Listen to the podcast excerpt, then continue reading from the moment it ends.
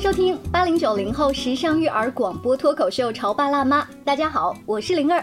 今天直播间为大家请来了逆生长家庭教育平台的发起人万拔萃，拔萃老师，欢迎您，欢迎。哎，当我跟拔萃老师啊约一个采访时间的时候，呃，他说啊，你等一等，我来看一下这个日程表哈，我来我来呃 check 一下，这个满满当当的。拔萃老师说自己是一个时间狂人。除了这一个魔幻的词来形容你，你能跟我们具体说一下你怎么时间狂人吗？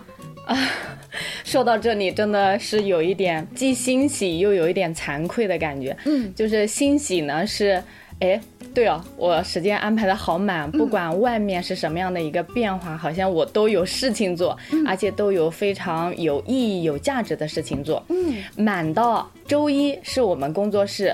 比如说讲师团心理学的读书会，下午是我们内部的工作会议，然后紧接着是微信视频号的直播，然后周二、周三都是我个人的时间，比如说周二是我个人的呃运动娱乐、健身，给自己的。时光。对，每周三呢是自己的一个学习时间，比如说有我和我的咨询师对话，然后下午参加咨询师的团体，嗯。那周四呢有家长读书会，然后下午呢是我们。工作是集体学习，然后一般周六周日就会有课，那么周五呢就会用来备课。那如果周六周日没有课的话，那周五的晚上和周六的全天全部是安排家庭咨询。哇。周日就全天陪孩子，基本上一个礼拜就是这么安排的。所以虽然我们是拿七天让这个拔萃老师啊把它大概的分割了一下，但可以看得出他给工作的、给孩子的，包括给他自己的，都是单独批出来的。而且因为时间的关系，我不可能说具体到每一天他的日程表是怎么做的哈。但是从他刚才大概描述一下，你就可以看出他肯定是一个时间管理达人。所以今天我们把拔萃老师请到直播间里。里面，大家刚才听到他工作的这一个工作室叫做逆生长家庭教育平台，所以也是跟这个呃小朋友的个案咨询啊，家长的一些读书会啊，包括一些家庭教育的课程指导有关这样子的一个工作室。嗯，可以来跟我们说说，当时你做这个教育平台的时候，为什么叫逆生长？啊，这个问题问的特别的好，至今为止我都觉得逆生长起的特别好。啊，第一啊，您啊你也知道，我们认识也很多年了。对，我是做人力资源，然后转行做家庭教育的。嗯，我孩子快八岁了。然后我做家庭教育七年的时间，那在这七年，我觉得我是实现了自己人生的逆生长。你是说外貌上的吗？嗯，我是说人生的，但外貌当然它也跟着就发生了，这也是很奇怪的事情。就以前不觉得自己长得好看啊，现在我真的觉得自己长得还挺美的。而 且我发现，就是当你做了这行，你整个心态打开之后，你去观察别人，你也很容易看到一些呃亮的东西。比如刚才我们虽然很多年没有见。一下在直播间里面，你就说哦，这么多年你好像都没有什么变化。你吃了保鲜剂真的是，就像你的工作室名字，是不是你也在逆生长？我们俩都在逆生长，对，真的都在逆生长。是不是也是因为啊，这个呃儿童教育这个事情，我们不内卷了，看开了，对，就不容易老。对对，这个是个体层面，还有一个层面就是，当我在这七年当中，我在做这样一件事情的时候，我接触的都是爸爸妈妈，当然以妈妈为主。那我发现很多妈妈之所以养育困惑、家庭关系困惑、夫妻关系困惑，是因为她没有成长。是因为他没有学习，是因为他没有走出来，打开认知，提升认知，去丰富自己的生活面。所以呢，我当时就想说，我是一个个体，我能借助三年、五年、七年的时间，我都能实现人人生的逆生长。那如果每个妈妈是家庭里这么独特的一个角色，这么重要的一个角色，如果大家都能够这样去，那不就很好吗？然后这是第一层含义，这就是呃我们妈妈的这种个体的逆。生长，再一个，我后来发现很多人毕业之后选择的职业都不是自己喜欢的，还真是。然后我也是，我学的计算机，我出来做培训，做人力资源，然后后来做家庭教育，做家庭教育，做咨询师，学心理学，而且我发现这反而是我的天赋，就我学这些还挺快的，我内心也很快乐，也很渴望。你说的天赋，我打断一下，你是说曾经学计算机、做人力资源这些工作的经历，让你学儿童教育很快？不是这些很快，就是我讲的天赋是我在学心理学，再去做家庭教育，不管是讲课还是做咨询，我发现我有天赋。天赋的部分。三个部分来去评判，来去判断作为标准。第一，你学得快；嗯，第二，你做起来很快乐；嗯，第三，你觉得这么做很有意义，能帮到别人。嗯，所以不管是讲课还是做咨询。对，我我很好奇，你刚才说的，呃，这三点啊，评判的标准当中的第三点，就是你觉得你能帮助到别人。对，就好像我们做节目也是一样。此时此刻在听节目的朋友，他听到了，是，哎，其实就是一个教育观点的分享，因为有可能我们讲的他不同意，对，但是没有关系，咱们借助别人的故事去思考一下自己的人生，是的，是的，是这样。你刚刚说你觉得对别人产生了影响是一件有意义的事情，对，你做这么些年，让你啊觉得我帮到了别人，我心里面好开心。有没有让你印象深刻的事？我就举例子，目前在我们工作室，我们已经成为非常好的合作伙伴的老师吧。比如说，我就暂且用双老师吧，因为了解的朋友也许都知道他的名字。他是我在一个亲子阅读的社区邀请去讲公益课程的。当时他是真的是叫生无可恋，他拖着两个孩子，两个宝贝女儿。当时他的黑眼圈就。真的就跟熊猫一样，就是皮肤很暗沉。然后在那个讲座也就两个小时不到。然后结束之后，他说：“老师，你讲的太好了，你讲的这个，因为整场课程他也在哭啊，就流泪，就觉得很自责、很懊恼，但对未来又很迷茫、焦虑。然后他说：‘把翠老师，你你留个微信给我好吗？你以后有其他的课吗？其他老师讲课都留二维码，讲课程你怎么都不留个二维码？’他说：‘我我想以后跟着你去学，我觉得我好像找到那根稻草了。’嗯嗯。”当时我就觉得哇，我当时心里还有一点职业的那个部分，在我在想啊，以后上课都是这样的家长该多好，就是粉丝也太好收罗了。对对对对对对。后来他报了我的一个两天的一个家长课，当时还是叫正面管教的课。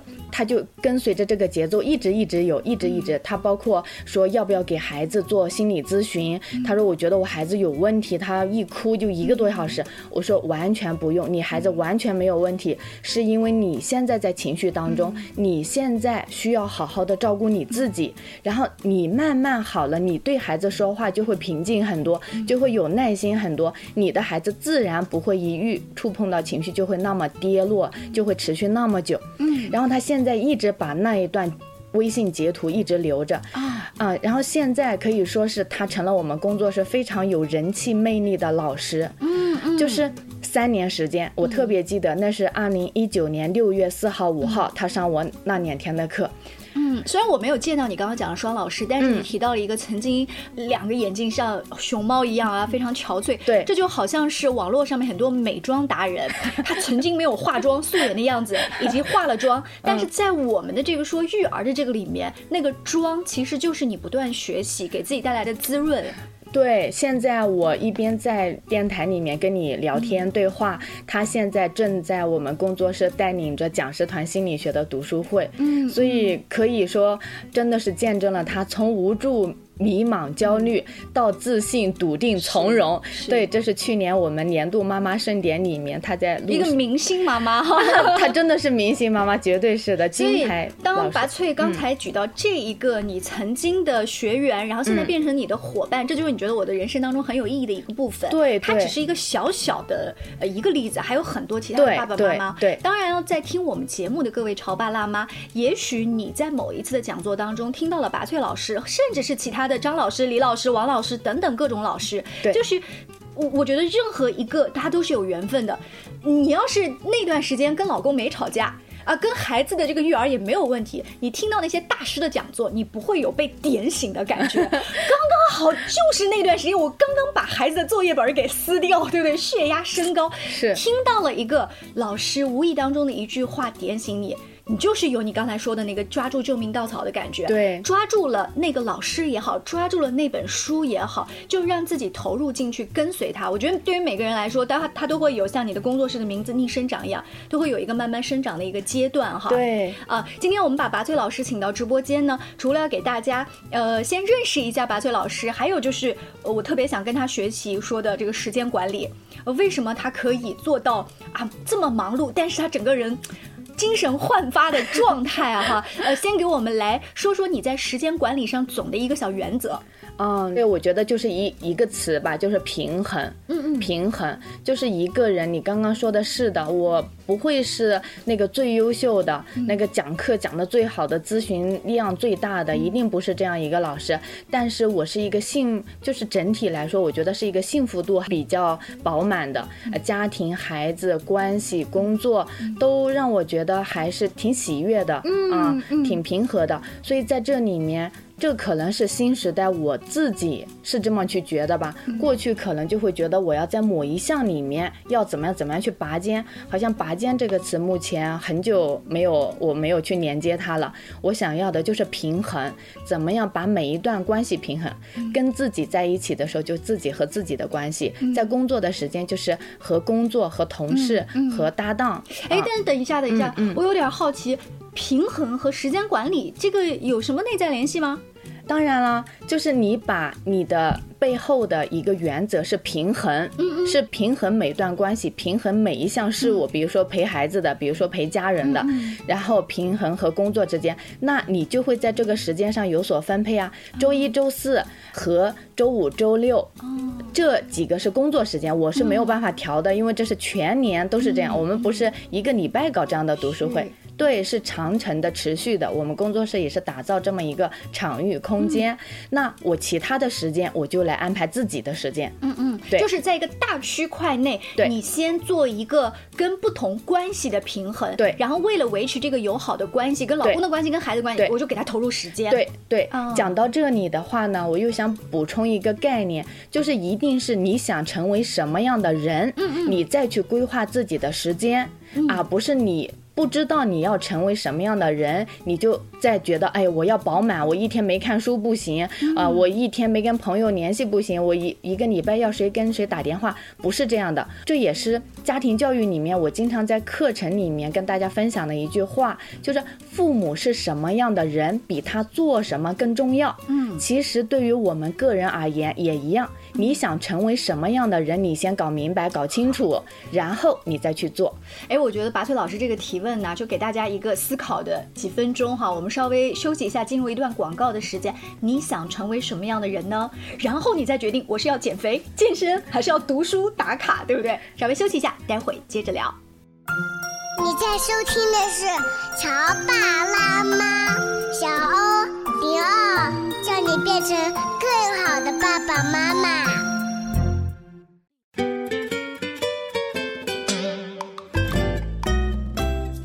广告之后，欢迎您继续锁定《潮爸辣妈》。今天灵儿在直播间为大家请来了逆生长家庭教育平台的发起人拔萃老师。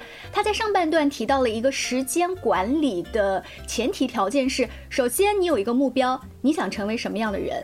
就好像最近谷爱凌很火，那我想成为她那样的人的话，至少我要注意饮食啊，我要我要注意锻炼啊，对不对？然后呢，可能我想成为她那样的人，一个学霸，那我再来，这就是他这是目标。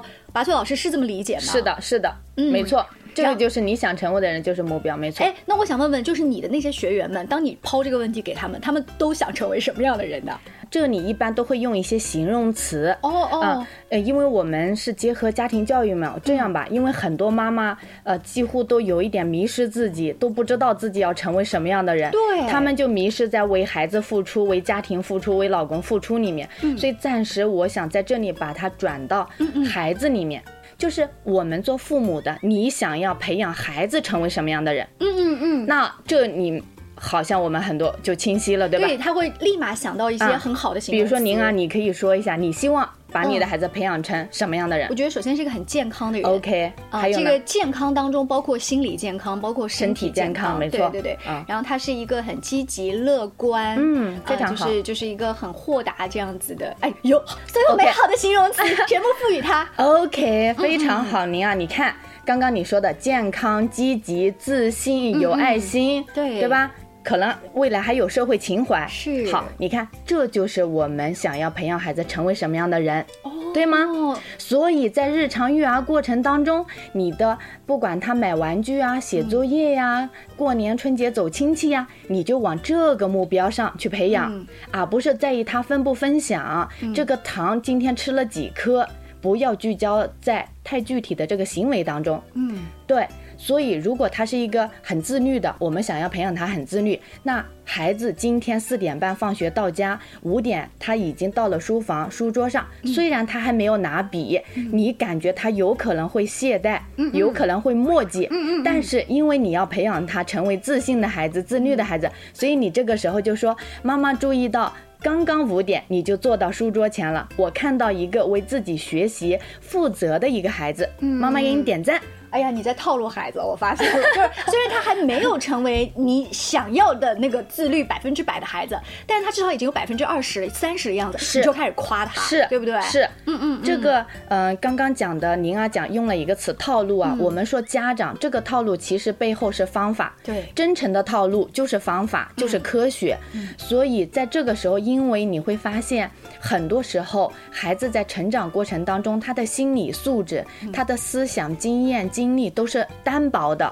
其实他是非常需要家长的这种助力的。呃，刚才拔萃老师提到了说，当你去想自己想成为一个什么样的人，这个很难的情况下，你就先想你想把孩子培养成什么样的人，对用这个方法来倒推。你想成为一个什么样的人？哦，是哎，那那那我们还是来回答一下这个问题。嗯如果说我们成人的话，我其实我也想成为一个很健康的人啊啊！现在大家都很在意健康，也是这个你心理的健。其实这种心理对于家长来说，就是我不内卷，我的心里很舒畅，那我身体也很健康。大家都觉得现在的身体啊，太重要了。尤其是我们潮爸辣妈自己做了爹妈之后，你才发现呢，这个夜是熬不了的。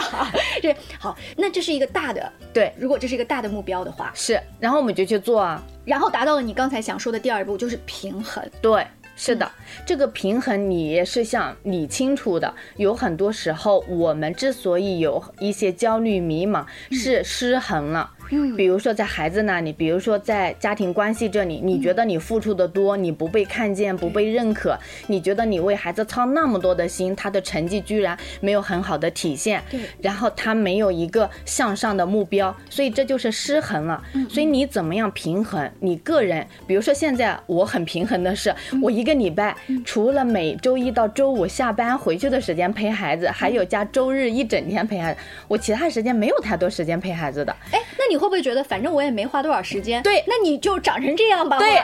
对你就都是平衡了是吗？哎，对哦，是惊喜。你要是知道，你培养孩子，我们一直都在说，十八岁以后他就离开你了，上初中、高中他就逐渐逐渐离你越来越远了。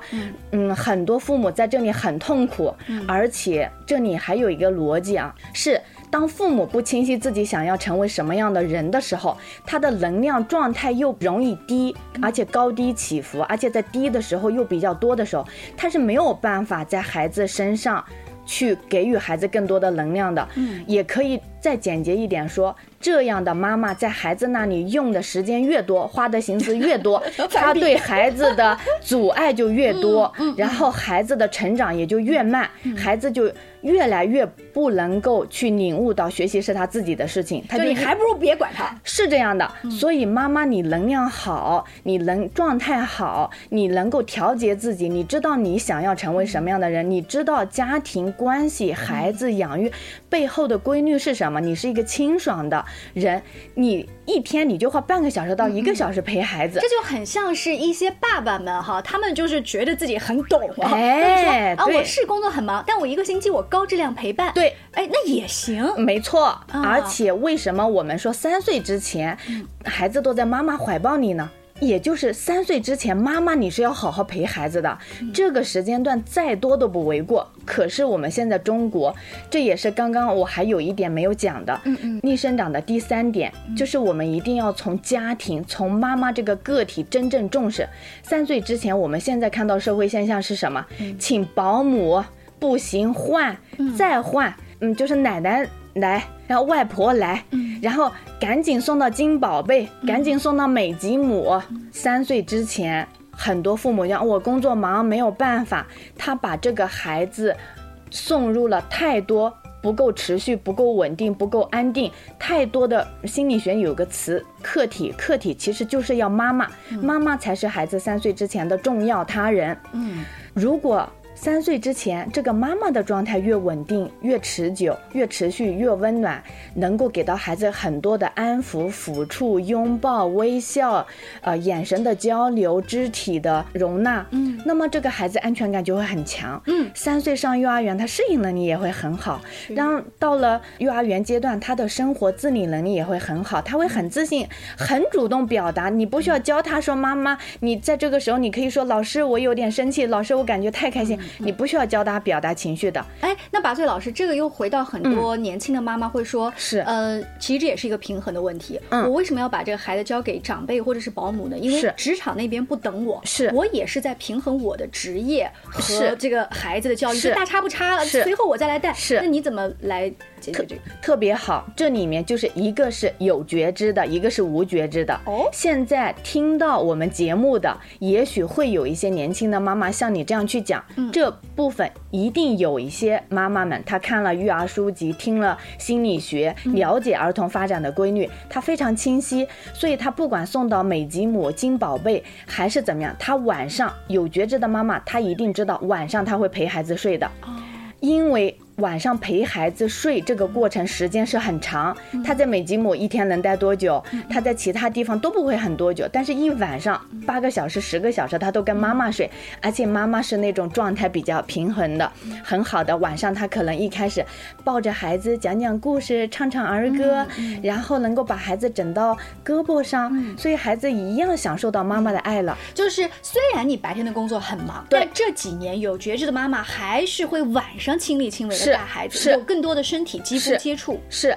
那无觉知的妈妈就说我没有办法呀，我只能这样做呀，所以她不会考虑到这些细节的心理能量的补充、情感营养的连接，她都不会去做。所以妈妈们为什么这个学习并不是一定要看多少书，一定要上多少课，而是说她对于自己和孩子的这个部分，她有没有意识的去整理过你？刚才提到的一个观点说，呃，带孩子好不一定是要多看多少书。为什么有些人把天下的育儿书都看了，说我还是带不好自己的孩子？是就是你你那一本书，你把它看透了，研究透了，我们真的跟孩子有互动，用到了里面的方法，对就不错了哈。是是好，在节目的尾声，我们再带过来问问拔萃老师刚才提到的，第一是目标，你想成为什么样的人？第二就是在这个目标下，你去平衡你的时间。虽然他做了一个大段的分割，其实是基于这个目标下的。对那我们在看到一天当中，一天当中，你觉得在做时间管理的时候有什么小的技巧吗？